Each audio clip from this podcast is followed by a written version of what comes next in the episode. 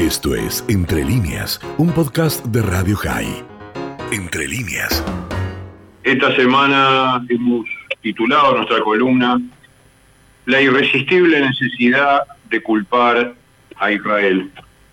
Este lunes se pudo conocer el informe norteamericano sobre la muerte de la periodista Shirin Abu Akleh y las reacciones de los palestinos, a pesar de que ellos habían retenido la bala que le causó la muerte y a pesar de que la autoridad palestina le entregó la bala a Estados Unidos para que se hicieran los análisis que determinaran quién disparó. El vocero del Departamento de Estado informó que después de un detallado análisis forense hecho por expertos independientes en un proceso bajo supervisión del coordinador del Servicio de Seguridad americano, no se ha podido llegar a una conclusión definitiva sobre el origen de la bala, que causó la muerte de la periodista palestina norteamericana Shirin Abu. Los expertos determinaron que la bala estaba muy dañada, lo que hizo imposible llegar a una conclusión. Sin embargo, por un lado no llegaron a ninguna conclusión, pero por otro lado, el vocero del Departamento de Estado agregó, además del análisis forense y del análisis de balística, el coordinador de ese servicio de seguridad tuvo pleno acceso a las investigaciones de las Fuerzas de Defensa de Israel y de la Autoridad Palestina. Como resumen de ambas investigaciones, el Servicio de Seguridad ha concluido que el intercambio de fuego en el lugar podría ser responsable a Israel de la muerte de la periodista.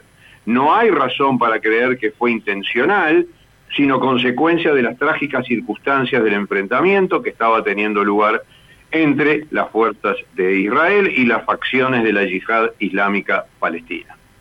Antes de este informe, Washington Post, New York Times, CNN y la inefable alta comisionada de derechos humanos Michelle Bachelet ya habían decidido que la culpa era de Israel y punto.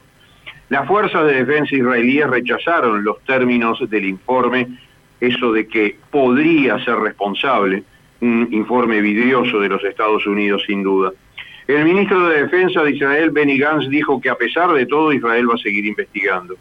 Pero Wassel Abu Youssef, miembro del Ejecutivo de la OLP, dijo que Estados Unidos está protegiendo a Israel y agregó, faltaba más, que nosotros, la OLP, decimos que Israel mató a Abu Akleh y debe hacerse responsable de ello. A pesar de lo que diga la OLP, la autoridad palestina le dio la bala a Estados Unidos después de bastante demora y de haber rehusado varias veces a que Estados Unidos hiciera la investigación. Pero claro, el presidente Biden va a visitar Medio Oriente la semana que viene y de pronto a la autoridad palestina le parece que hay que dejar de lado juego eh, de, perdón, el juego de las escondidas, no solo con la bala, sino con su comportamiento en general. Pero para no quedar en blanco con su propia gente, los palestinos también hicieron su declaración jurídica el lunes y se despacharon sin titubeo viendo que su relato no iba a ser contrarrestado por nadie, del gobierno americano ni de ningún lado. Así que el Ministerio Público de la Autoridad Palestina dijo, nosotros sostenemos que hubo un disparo deliberado de los israelíes contra Abu Akleh y que eso lo demuestra el cotejo de la bala y el arma utilizada. Es inadmisible aceptar que el disparo no fue intencional y eso debían haberlo comprobado los americanos a través de los videos en su poder. Iremos a las cortes internacionales para que Israel sea declarado culpable de la muerte de Abu Akleh. No aceptamos que se contradiga el informe de la autoridad palestina. O sea, los esbirros de Mahmoud Abbas saben cuál es el arma homicida, pero nunca la tuvieron en su poder. Saben que el arma desconocida usa la bala con la que se quedaron. Consideran que Estados Unidos debía hacer un informe concluyente en base a videos que no muestran cómo fue el disparo. Y por último, o es lo que ellos dicen o nada. Tendrán que explicárselo a Biden si es que la agenda del encuentro les da tiempo. Ya que están, también deberían explicarle qué es lo que estaba pasando en el enfrentamiento donde murió la periodista palestina norteamericana, cómo se planifican los actos terroristas contra civiles desde las ciudades palestinas, cuántos civiles israelíes habían sido asesinados las semanas anteriores y las posteriores a ese enfrentamiento con la yihad islámica. Pero eso sería engorroso porque también tendrían que rendir cuentas de la corrupción, de los fondos que llegan por centenas de millones y desaparecen en los bolsillos de la nomenclatura que rodea a Abbas y otras lindezas. Así que mejor culpar a Israel, agradecer a los que siempre apoyan cuando de agraviar a Israel se trata y pensar qué es lo que le deben pedir a Biden la semana que viene. Bueno, los palestinos creen que lo más importante para pedir es que Estados Unidos obligue a Israel a tener negociaciones y reanudar el proceso de paz.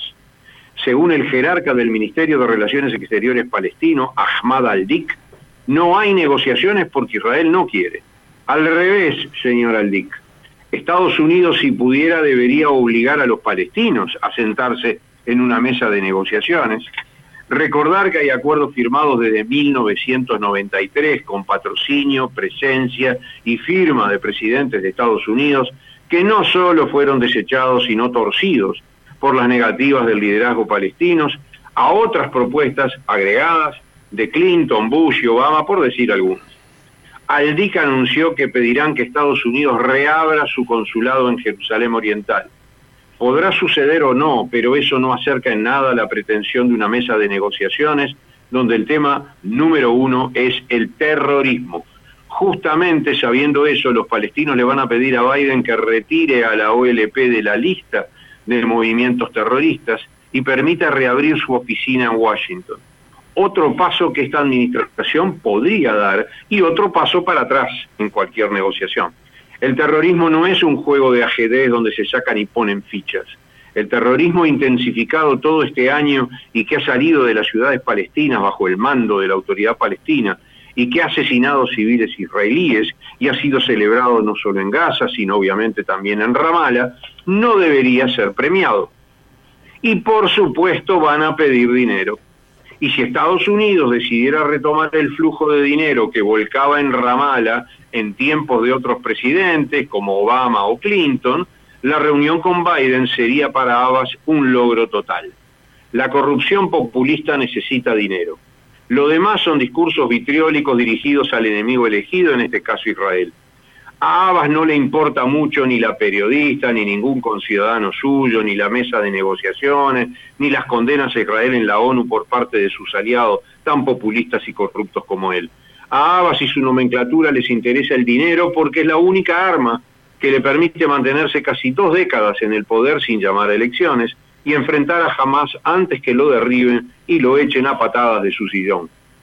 Será la administración Biden la que deberá decidir qué grado de seriedad y utilidad tiene su visita a Medio Oriente. El equilibrio que pretendió mostrar esta semana con el informe de la muerte de la periodista mostró que caminan por un hilo delgado y que no tiene ningún colchón abajo. En Medio Oriente hay una sola democracia y hay otros gobiernos que se han retirado del camino del odio y tienen relaciones crecientes con la democracia, o sea, con Israel.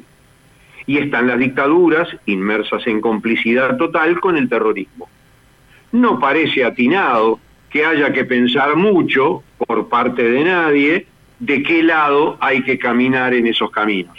Esto fue Entre líneas, un podcast de Radio High. Puedes seguir escuchando y compartiendo nuestro contenido en Spotify, nuestro portal radiohigh.com y nuestras redes sociales. Hasta la próxima.